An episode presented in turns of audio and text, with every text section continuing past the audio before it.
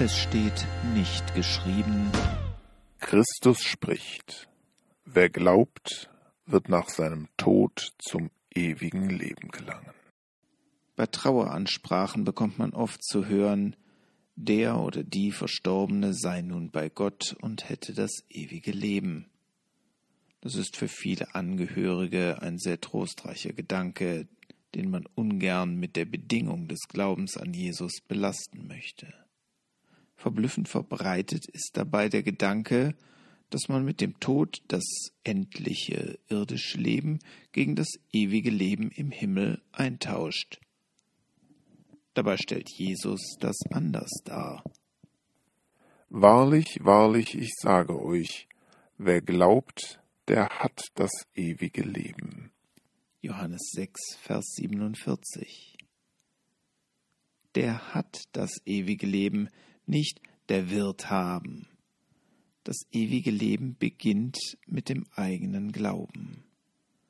Darum schreibt auch Johannes in seinem ersten Brief an die, die bereits glauben, das ist das Zeugnis, das uns Gott das ewige Leben gegeben hat. Nach biblischem Zeugnis ist das ewige Leben nicht etwas, das später kommt, sondern das schon begonnen hat, als wir unser Leben Jesus anvertraut haben. Im dritten Kapitel des Johannesevangeliums beschreibt Jesus es als eine neue Geburt. Zwar spricht Markus in Kapitel 10, Vers 30 vom ewigen Leben in der zukünftigen Welt, doch auch das widerspricht nicht den vielen Stellen, die dieses ewige Leben bereits in dieser Welt beginnen lassen.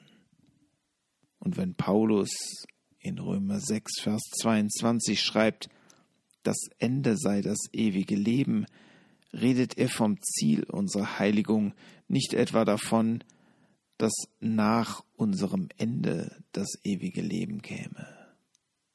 Auch beim Weltgericht in Matthäus 25, Vers 46, die wohl das Vorbild für Vorstellungen einer Verhandlung an der Himmelspforte ist, gehen Menschen ins ewige Leben, ohne erst sterben zu müssen.